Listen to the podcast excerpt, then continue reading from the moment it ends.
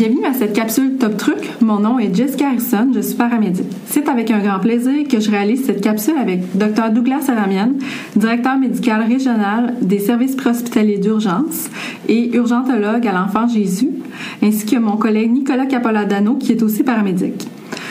On peut dire que ça fait près de trois ans que Doug et moi travaillons ensemble à essayer de trouver le meilleur équilibre dans la collaboration entre directeurs médicaux, ben, ceux qui orientent les pratiques paramédicales au Québec, et les paramédics, ben, ceux qui pratiquent réellement en préhospitalier. Donc, bonjour Doug et Nicolas, merci d'avoir accepté mon invitation. Bonjour Jessica, merci beaucoup de m'avoir invité, ça me fait plaisir d'être ici. Bonjour, merci. Mettons un peu de côté cette quête d'équilibre entre DMR et paramédic et parlons de choses sérieuses, la traumato. Oui, tu as raison, Nick. Donc, la traumato occupe une grande place dans la formation des paramédics. Lors d'une situation de traumatisme majeur, certains actes sont attribués aux paramédics, tels que l'application de pansements compressifs ou d'un garrot et l'administration d'analgésiques toutes ces actions-là peuvent améliorer rapidement les paramètres vitaux d'un patient et peuvent favoriser la stabilisation de sa condition clinique lors du transport vers un centre tertiaire. Or, les bienfaits que peuvent apporter d'autres actes sont moins évidents et font l'objet de débats en différents experts en traumatologie. Parmi ceux-ci, il y a tout ce qui entoure la réanimation cardio-respiratoire chez un patient ayant subi un traumatisme majeur. Pour certains experts et cliniciens, le pronostic des patients en arrêt cardiaque traumatique est d'emblée considéré péjoratif. Par ailleurs, bien qu'il n'y ait pas un pourcentage élevé de taux de survie chez ces patients, certains facteurs tels que la sévérité des blessures, la rapidité des interventions préhospitalières, la rapidité du transport vers le centre tertiaire en traumatologie, ainsi que la rapidité des interventions une fois au centre hospitalier, ont un impact considérable sur le pronostic qui sera émis aux patients. En effet, dans cette capsule TopSPU, nous discuterons de euh, l'arrêt cardio-respiratoire d'étiologie traumatique. Premièrement, nous dresserons un portrait de quelques données épidémiologiques rattachées à l'arrêt cardio-respiratoire traumatique. Deuxièmement, nous discuterons des causes fréquentes et réversibles et des interventions pertinentes effectuées en milieu préhospitalier. Et finalement, vous aurez quelques trucs sur la collaboration 101 entre DMR et paramédic. Parfait. Tout d'abord, lors d'une analyse épidémiologique sur les ACR traumatiques, dans le but d'orienter les recommandations des décideurs, Escutner a fourni des données chez les patients concernant leur prise en charge et leur taux de survie. Voici donc quelques données tirées de cette analyse. Sur 3303 patients, près de 75% des patients en ACA traumatique étaient des hommes âgés de 45 ans. Un témoin était présent dans 54,3% des cas, mais des manœuvres de réanimation étaient initiées seulement chez 31,8% des patients. Aussi, il y avait d'autres données comme 39,5% de ces patients-là présentaient un polytraumatisme incluant un trauma crânien et un trauma thoraco-abdominopelvien. Il y a 3,8% qui présentaient un polytraumatisme incluant un trauma crânien et un trauma des membres. Et finalement, 1,57% présentaient un traumatisme thoraco-abdominopelvien et un traumatisme des membres selon Escutner, à l'arrivée du service mobile d'urgence et de réanimation, composé entre autres de paramédics et de médecins, 86,9% des patients étaient en asystolie. Il y a 5,9 qui présentaient une activité électrique sans pouls, 1,4% un RIP chocable et 5,8% une activité cardiaque efficace. Une réanimation cardio-respiratoire spécialisée avait été initiée chez 71,3% des patients. Euh, il y a seulement 16,5 qui avaient une reprise d'activité cardiaque spontanée. La question qu'on se pose, combien de ces patients-là ont survécu? Selon l'auteur, à l'admission, 14,5 étaient vivants. Après 30 jours, il y a seulement 1,5% qui avaient survécu et sur ces patients-là, 67,4% qui avaient un bon pronostic neurologique. Il y a aussi une autre notion qui est non négligeable, c'est le don d'organes. On dit que 48 patients de cette étude, donc 1,4% avaient fait l'objet d'un prélèvement de don d'organes. Doug, les patients ayant subi un ACR traumatique ont-ils moins de chances de survie que ceux ayant subi un arrêt cardio-respiratoire médical? Et est-ce que tu peux me nommer les principales causes des ACR trauma et indiquer lesquelles sont considérées comme réversibles? Ben, les ACR traumatiques ont des taux de survie significativement inférieurs aux ACR médicaux. Camilleri et collaborateurs en 2018 indiquent que la plupart des décès par traumatisme majeur surviennent dans les cinq premières minutes suivant l'impact. Aussi, toujours selon eux, la plupart de ces décès ne peuvent être évités, et ce, même avec un traitement et des interventions appropriées dans le temps recommandé. Or, chez les patients sévèrement blessés, mais toujours en vie lors de la prise en charge et le transfert vers le centre hospitalier, certaines interventions d'urgence peuvent tout de même être tentées en extrémis. Les causes les plus fréquentes de ces décès évitables sont en grande partie 60% des hémorragies, les pneumothorax sous tension comptent pour 33 le tamponnade cardiaque pour un 10% et l'obstruction des voies respiratoires compte pour 7% Par ailleurs, la courbe de mortalité secondaire à un traumatisme est triphasique. En effet, le premier pic se situe lors de l'événement comme tel, l'accident. On pense ici aux victimes qui subissent des blessures qui sont incompatibles avec la vie. Le deuxième pic se situe dans les premières heures suivant le traumatisme, souvent en milieu préhospitalier, à la salle d'urgence du centre hospitalier ou à la salle d'opération. Puis le troisième pic, mais lui, se situe dans les semaines qui suivent le traumatisme, souvent aux soins intensifs, alors que les complications peuvent apparaître, telles les infections, les embolies pulmonaires, etc. C'est intéressant, Doug. À ce propos, j'ai lu une étude québécoise de Fleet et collaborateurs.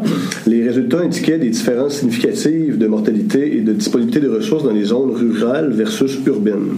Le taux de mortalité est plus élevé, évidemment, chez les patients qui sont traités dans une urgence en milieu rural.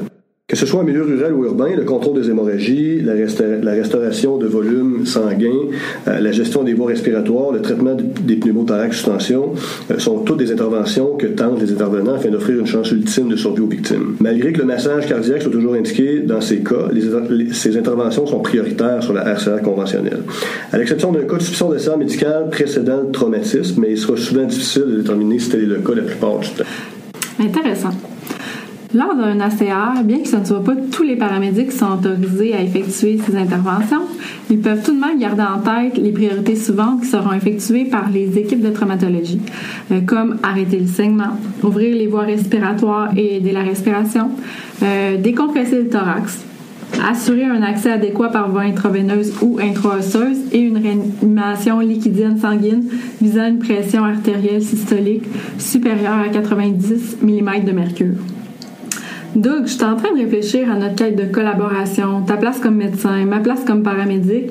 Et je sais qu'avec ton expertise en traumato, tu peux m'aider à préciser les quatre interventions que je viens de nommer. Mais dans ton champ d'expertise comme médecin, puis cette expertise-là pourrait euh, être applicable dans certains euh, domaines paramédicaux. Euh. Malheureusement, il y a peu d'interventions qui sont possibles en préhospitalier lorsque l'hémorragie est interne. La victime qui saigne dans ses cavités, soit le thorax, l'abdomen ou même le rétropéritoine, nécessite la plupart du temps une intervention chirurgicale ou angiographique, ainsi que le remplacement du volume perdu. Ceci ne peut donc être accompli qu'au centre hospitalier. Il importe donc de minimiser le temps sur les lieux, de transporter la victime le plus rapidement possible vers le centre tertiaire. Cependant, les paramédics peuvent intervenir lorsque le saignement est externe, avec l'application de pansements compressifs et euh, aussi le pactage de plaies, qui les renforce au besoin, ainsi que l'application de tourniquets lorsque c'est possible. Pour ce qui est du pneumothorax sous tension, bien qu'une entité rare, le pneumothorax sous tension est une pathologie hautement mortelle qui nécessite une intervention rapide si y a l'espérance de sauver la vie de victime. Il y a lieu de suspecter lors de tout trauma thoracique pénétrant ou un trauma thoracique contondant avec ou sans fracture apparente de côte ou volet thoracique. La présentation clinique inclut souvent la dyspnée, les douleurs thoraciques surtout, une présence d'emphysème sous-cutané. Le patient est souvent tachycarde, mais à un moment donné, il peut, rapidement perdre ses, euh, subitement perdre ses signes vitaux et passer rapidement à l'ACR. Le traitement est la décompression thoracique, soit à l'aide d'une aiguille ou d'un scalpel. Pour ce qui est du tamponnage cardiaque, ça, ça résulte euh, souvent d'un trauma thoracique pénétrant ou contondant, soit un impact direct ou une décélération rapide.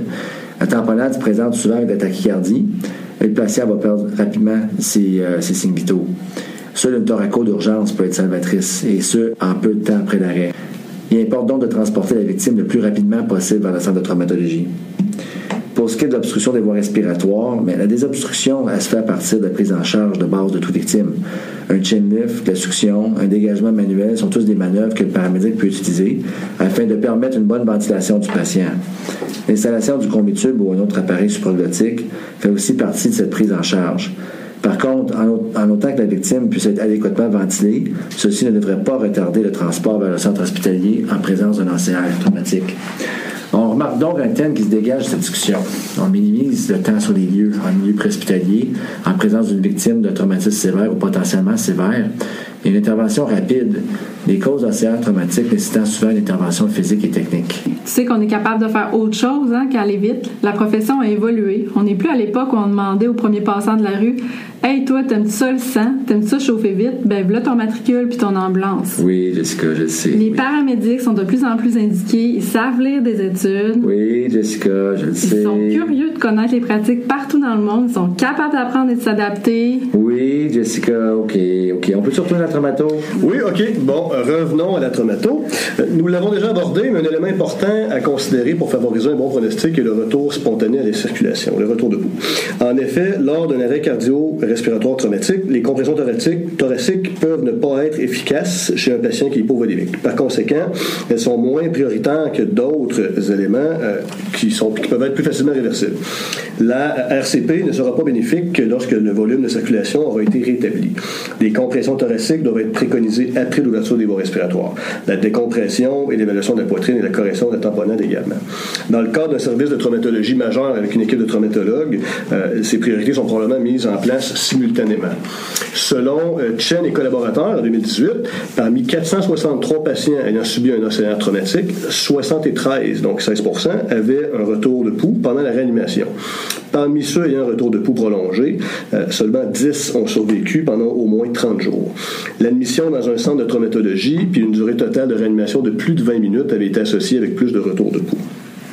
En résumé, Dr. Kat, qu'est-ce que les paramédics devraient retenir pour améliorer la trajectoire des patients en ACR traumatique? Ben, je pense qu'il y a trois éléments euh, primordiaux. Fait, le premier, c'est vraiment les traitements appropriés et rapides. Donc, on ne parle pas justement de, de, faire le taxi puis d'amener le patient à la place, mais il faut quand même vous intervenir dans la, dans la mesure du possible. Deuxièmement, c'est probablement le point le plus important, c'est le transport rapide vers un centre de traumatologie afin qu'on puisse euh, faire les interventions nécessaires. Euh, troisièmement, euh, pour nous, c'est très important le, le, le fameux 10-10, l'activation précoce de l'équipe de traumatologie.